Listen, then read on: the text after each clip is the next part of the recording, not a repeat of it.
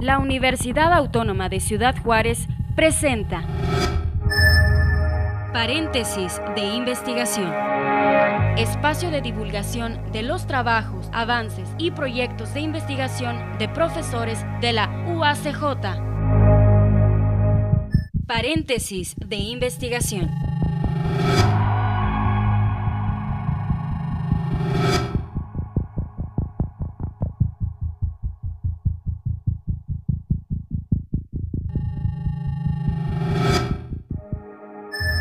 ¿Qué tal? Bienvenidos. Qué bueno que se encuentran con nosotros en este paréntesis de investigación.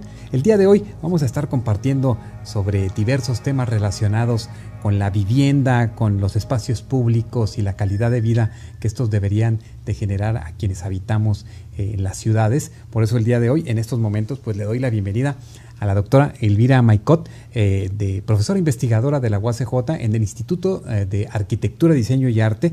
Bienvenida, doctora, gracias por acompañarnos. Gracias, Armando, por invitarnos. Gracias. Y bueno, la doctora Maicot es eh, precisamente arquitecta por el Instituto Tecnológico y Estudios Superiores de Monterrey. Su maestría es en arquitectura con especialidad en diseño por la Universidad Nacional Autónoma de México. Su doctorado en arquitectura lo realizó precisamente en la Universidad de, Colina, de Colima sobre arquitectura y ciudad y actualmente es la directora regional del Laboratorio Nacional de Vivienda y Comunidades Sustentables con sede aquí en la UACJ y pues eh, eh, interesante ver de qué manera ah, va evolucionando su, vida académica, doctora, eh, para centrarse en este tema tan importante que es pues las viviendas, los conjuntos habitacionales, los espacios urbanos. Sí, pues es que la vivienda, voy a platicarte un poco de dónde nació este, la inquietud por, por este tema de la vivienda. Creo que desde que empecé con mi ejercicio profesional fue una manera muy frecuente como este, tenía que resolver algunas problemáticas acerca de la vivienda. Generalmente era vivienda de tipo medio, pero hubo en alguna ocasión en que en la empresa en que yo trabajaba, pues tuve a bien este, desarrollar un proyecto de vivienda de tipo social y siempre quedó como la inquietud, ¿no? Este, ¿qué tanto estoy yo satisfaciendo o procurando bienestar para las personas que van a habitar esas viviendas? ¿O qué tanto estoy siendo una piedra de tropiezo para que ellos vivan bien? O sea, y fue ahí como empecé, esa pregunta empezó a, darme vueltas en la cabeza, ¿no? Porque cuando tú tienes o cuando tú desarrollas un proyecto de vivienda media o residencial, pues bueno, las personas, si fue satisfactorio el proyecto, te saludan bien, que sí ha sucedido, este, o simplemente, pues no, ¿verdad? O sea, pero ellos van a poder resolver esas fallas que tuvo tu proyecto porque tienen recursos. Pero cuando estamos hablando de la vivienda de tipo social, cuando tú ves que las personas empiezan a ejercer sus créditos a los 25 años y que por los 20 o 30 años posteriores, o sea, los mejores años de su vida, van a dedicar buena parte de su salario para pagar ese crédito que tuvieron, es entonces cuando dices, ah, caray, o sea, ¿qué estoy haciendo con la vida de estas personas? Porque tú sabes que si tú haces un proyecto de, de vivienda de tipo social, este se replica muchísimas veces y esa es una de las, vamos a decir, de las motivaciones por la que este tema se fue arraigando en mí. Claro, y cuando observan y va precisamente usted encontrándose con estos espacios que no solamente se quedan en el, eh, en, el papel, en lo arquitectónico, en la, en la configuración de estos esquemas de vivienda, sino que eh, ya se hace, eh, se colocan en la realidad, se encuentra usted con una política pública de vivienda esta política, ¿en, qué, ¿en qué momento está ahora y, qué cambios ha tenido, doctora? Bueno, hasta antes del dos, bueno, hasta antes del 2000, Infonavit era pues un organismo que le daba financiamiento a los trabajadores que ganaban de cinco salarios mínimos hacia arriba. Entonces, aunque se, no se nos haga a lo mejor mucho esto de cinco salarios mínimos, realmente las personas más necesitadas, los que ganaban menos de ese pues de, esa cantidad estaban fuera de lo que eran los esquemas de financiamiento del Infonavit.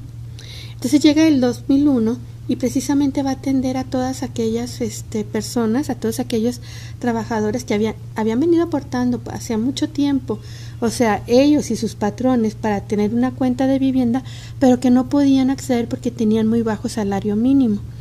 Llega esta política en el año 2001 y resulta que Ciudad Juárez pues había tenido un auge en cuanto a crecimiento poblacional por el, pues por el éxito de la maquiladora. Teníamos mucho rezago de vivienda, pero también teníamos muchos trabajadores que ya tenían tiempo aportando hacia el Infonavit y todos ellos fueron los que pudieron acceder a este tipo de vivienda que se le llamó vivienda económica, que fue destinada precisamente para quienes tenían los ingresos más bajos. Ahora bien, pues estamos hablando de que era el 82% de la población económicamente activa los que tenían ese salario.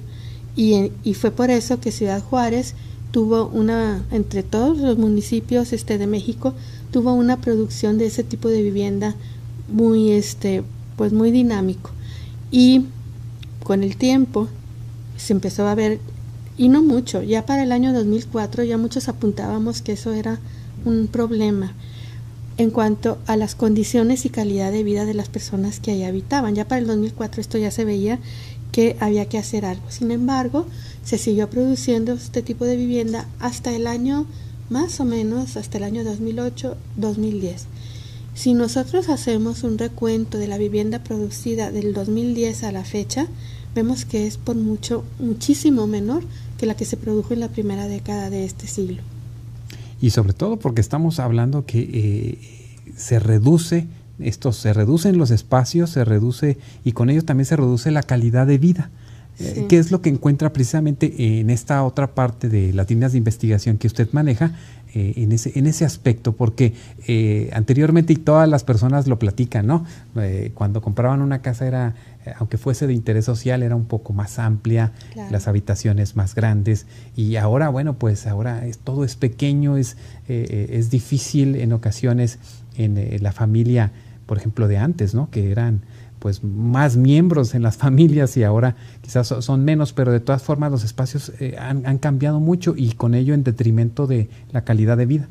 Sí, bueno, sí debo apuntar que es un poco diferente lo que son condiciones y calidad de vida, pero en los dos estamos muy mal. Condiciones de vida son todos aquellos indicadores que tú puedes medir como el espacio que le corresponde a cada persona, el espacio habitable que le corresponde a cada persona este, por su casa, o este tipo de indicadores son condiciones este, de vida. Calidad de vida son las expectativas que tú tienes y, y es aquella sensación de felicidad que tú tienes respecto a algo. Entonces la calidad de vida que te da tu vivienda son aquellas experiencias satisfactorias que te puede dar. Entonces, por eso digo que aquí estamos mal tanto en condiciones como en calidad de vida, porque si nos vamos a los indicadores estamos mal y si nos vamos a las expectativas cumplidas también. Hicimos un proyecto muy interesante que se llamó Movilidad Social y Vivienda, porque tú sabes que todas las, personas este, que necesitamos un lugar para vivir. Y ese lugar es a donde nosotros deseamos llegar y sentirlo propio, sentirlo confortable. Entonces, este, los, sobre todo en nuestra cultura, eh, nuestra idea es poseer una vivienda y siempre vamos a hacer nuestro mayor esfuerzo para tener la mayor, la mejor vivienda que nosotros podamos. Cuando tú ves que estás haciendo tu esfuerzo, que estás pagando el mínimo el 30% de tu salario en una vivienda en donde tu familia no puede vivir bien, empieza a haber un, sentimiento hasta como de fracaso, ¿no? Hubo una experiencia muy triste que en algún momento con los alumnos este, que estábamos recorriendo una colonia del suroriente se nos acercó un padre de familia y nos dijo, ¿están viendo estas casas? Y pues sí, le dijimos, y dice, ese es mi niño. Y el niño estaba con una vara jugando con una piedra, ¿no?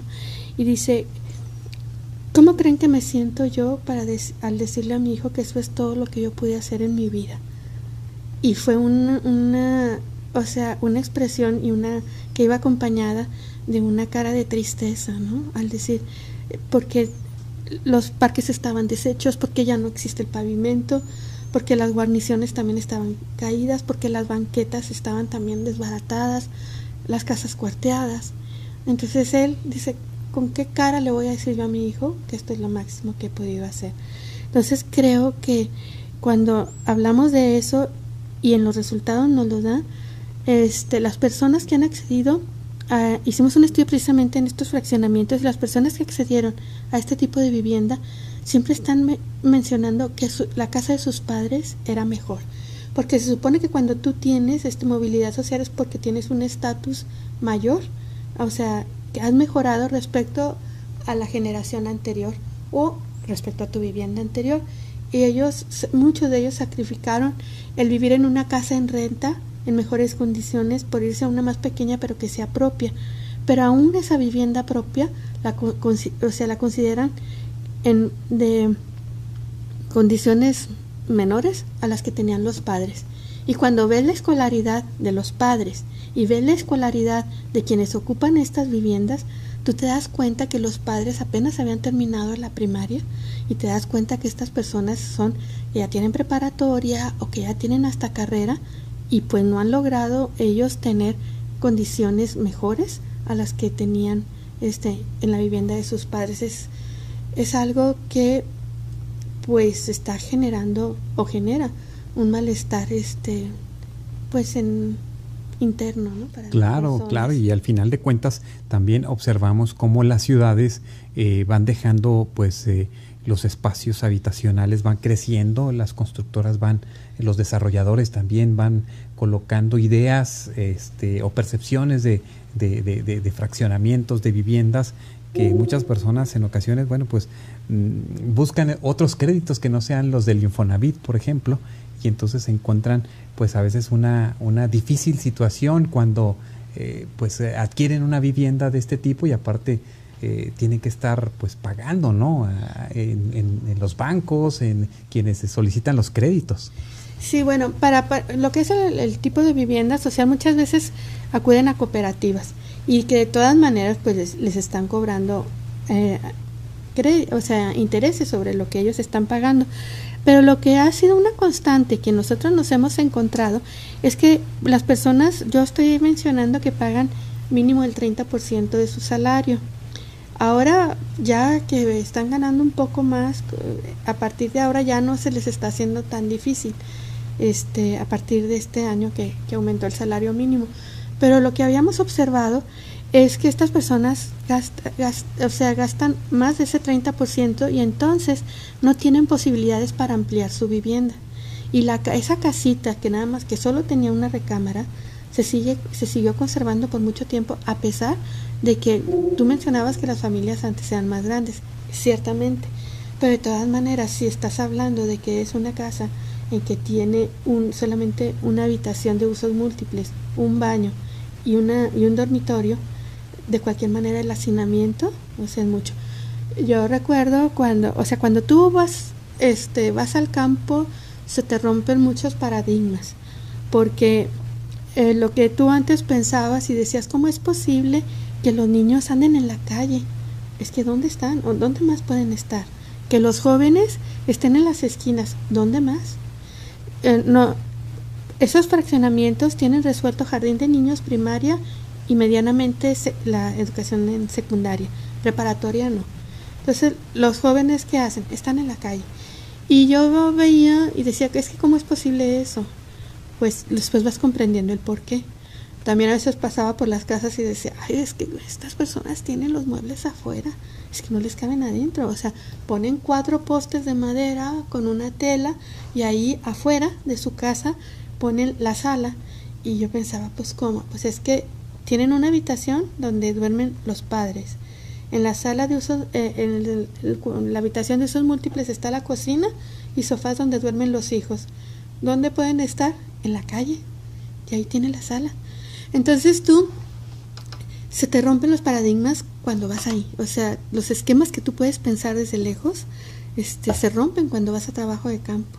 Claro, y, y eso es bien importante porque desde esta área de la universidad hemos sabido de estas visitas que ustedes hacen con los estudiantes, no solamente en Juárez, sino en otros lugares para ir observando pues eh, las viviendas, para ir observando las maneras de construir y de aprovechar los espacios. Doctora Maicot, ¿qué le parece si hacemos una pausa y regresamos para seguir compartiendo con usted? ¿sí? Amigos, estamos en este paréntesis de investigación. Regresamos en un momento. En un momento regresamos a paréntesis de investigación desde la Universidad Autónoma de Ciudad Juárez.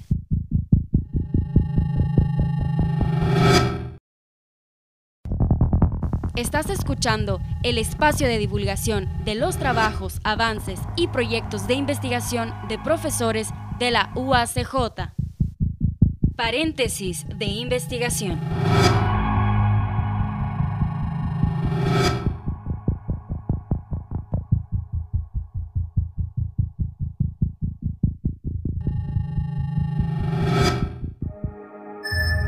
Amigos, regresamos a paréntesis de investigación aquí en UACJ TV. Nos está acompañando el día de hoy la doctora Elvira Maicot, profesora investigadora en el Instituto de Arquitectura, Diseño y Arte, donde precisamente pues eh, es la directora regional de este Laboratorio Nacional de Vivienda y Comunidades Sustentables. Háblenos sobre este, este esfuerzo, maestra, que se desarrolla porque eh, es sede de la universidad eh, y cuáles son los propósitos de este, pues, de este, de este laboratorio.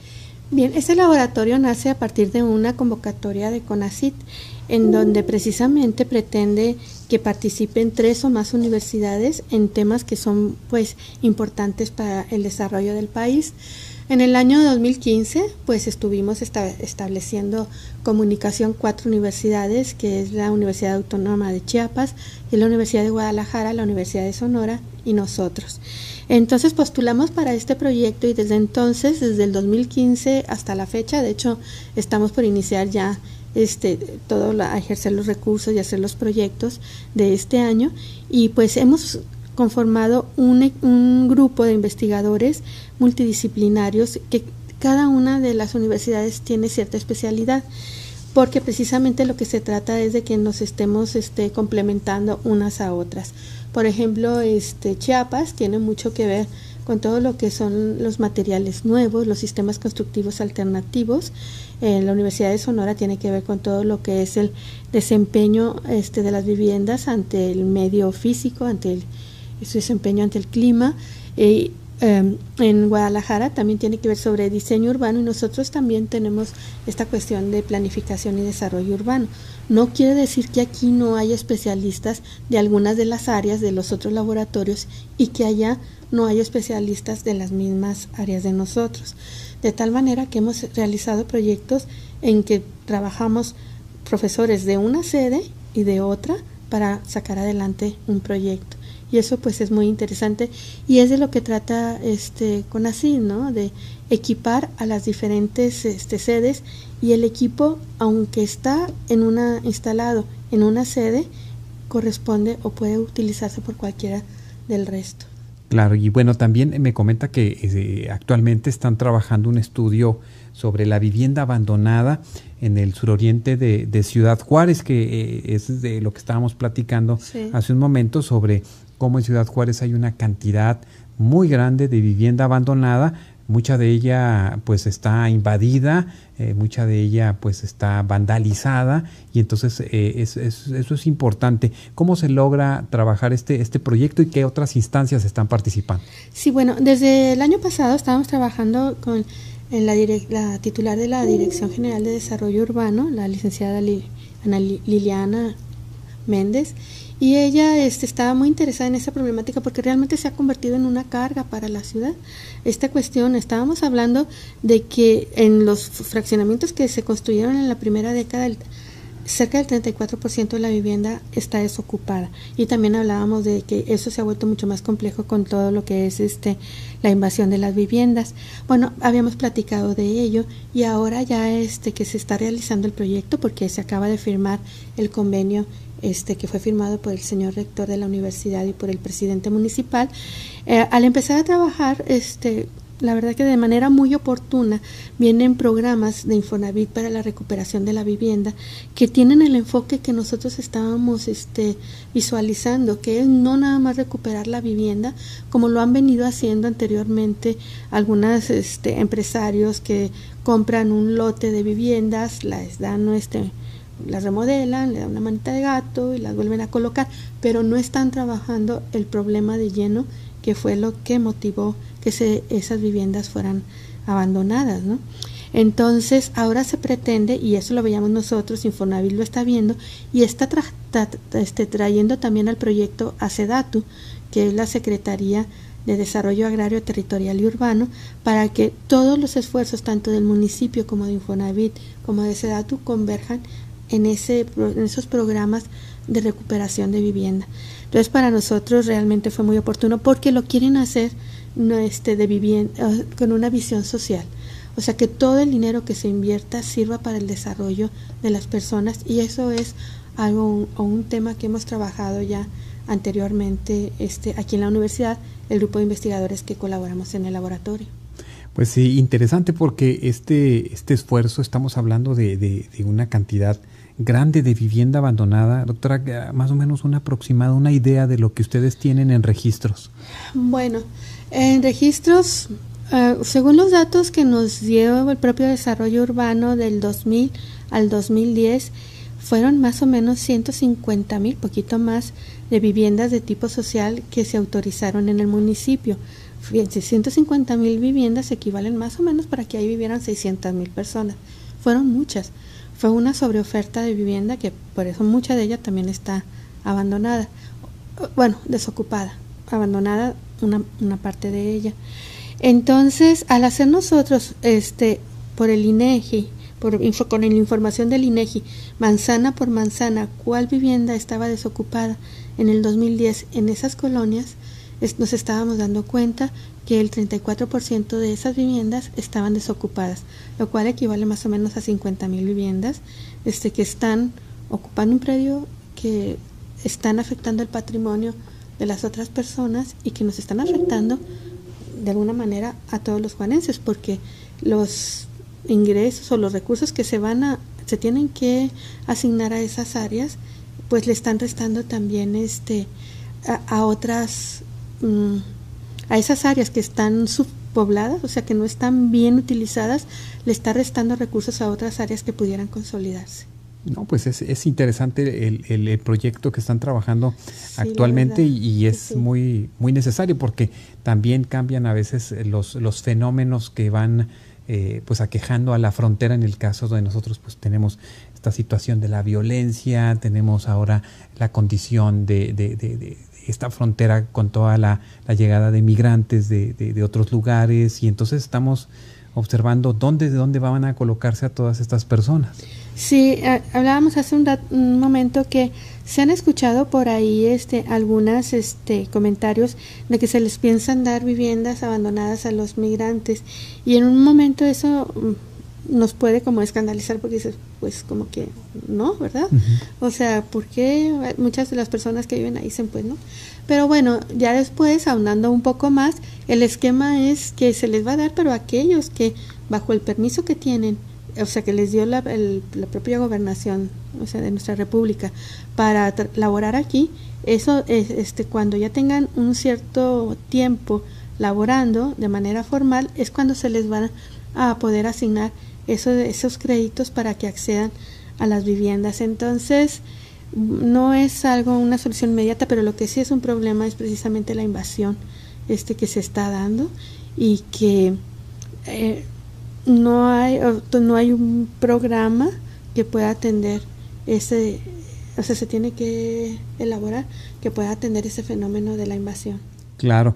Eh, doctora, en, eh, usted veía con, con, preocupación, por así decirlo, en una de sus columnas, el que, por ejemplo, el gobierno federal esté trabajando o ideando proyectos para la frontera o para las áreas turísticas y, y planteaba usted esta pues eh, eh, este malestar porque las instituciones de educación superior, por ejemplo en el norte, bueno, como la UACJ, pues tiene elementos, tiene eh, personas muy bien preparadas, porque bueno, pues esto lo, lo, lo, trabajarían de la Facultad de Arquitectura de, de, de la UNAM. Sí, desde ya se trabajó, de pronto este cuando vi se tienen 104 proyectos para las 10 ciudades en la frontera. Y dije, ah, caray, si ahí estábamos nosotros, en esa, entre esas ciudades que, que van a ser eh, beneficiarias del plan de mejoramiento urbano. Y son este proyectos para espacios públicos. En este caso, es, por ejemplo, uno de ellos es para el Parque Oriente 21. Entonces, sí me llamó la atención porque creo que uno de los discursos que se han dado es que este gobierno va a procurar la participación pues de las personas, de las comunidades que van a ser directamente, que están directamente involucradas. Y viendo que en la universidad la verdad tenemos personas preparadas, tenemos una maestría en planificación y desarrollo urbano, lo mencionaba yo en, en, la columna, tenemos un doctorado en estudios urbanos, tenemos una carrera de arquitectura acreditada ya este por cuarta ocasión, lo cual es algo que no, no todas las universidades lo tienen, somos pocas, y que se tiene la licenciatura de diseño urbano y del paisaje, entre otras de sociología y demás. Creo que el proyecto, o sea, que tenemos la capacidad de hacer ese tipo de proyectos. Afortunadamente también este lo, lo reconozco este localmente y por el gobierno este vamos a entrar a colaborar en este proyecto, no en, las, en el espacio público, esos proyectos ya vienen, pero sí en esas qué es lo que las personas desean. De hecho, ayer estuvimos teniendo una sesión de trabajo entre nosotros, el grupo, y cómo vamos a realizar esos talleres con las personas para que nos indiquen qué es lo que quieren en, en su barrio, para ir viendo los predios que están disponibles y poder dar este, soluciones que no nada más recuperen la vivienda por sí misma, sino el entorno urbano. Pues eso es muy, muy interesante, vamos a estar al tanto y bueno, pues eh, por lo pronto hemos concluido este tiempo del paréntesis del día de hoy. Doctora Elvira Maico, muchas gracias por acompañarnos y pues estamos al, al, pendiente. Siempre es un gusto de veras estar contigo. No, muchas gracias y vamos dándole seguimiento y en otro momento la invitamos para, para seguir ampliando sobre, sobre estos temas y estos proyectos que ya están en puerta. Todo este que está muy importante y que el propios funcionarios de Infonavit dijeron que iban a venir a ver el resultado, así que estamos muy comprometidos. Muy bien, muchas gracias la doctora Elvira Maicot, eh, profesora investigadora en el Instituto de Arquitectura, Diseño y Arte. Con esto concluimos, cerramos este paréntesis del día de hoy. Muchas gracias por vernos y escucharnos. Hasta nuestro próximo encuentro. Paréntesis de investigación se realiza gracias al apoyo de la Coordinación General de Investigación y Posgrado de la UACJ. Paréntesis de investigación. Esta es una producción de la Dirección General de Comunicación Universitaria de la Universidad Autónoma de Ciudad Juárez.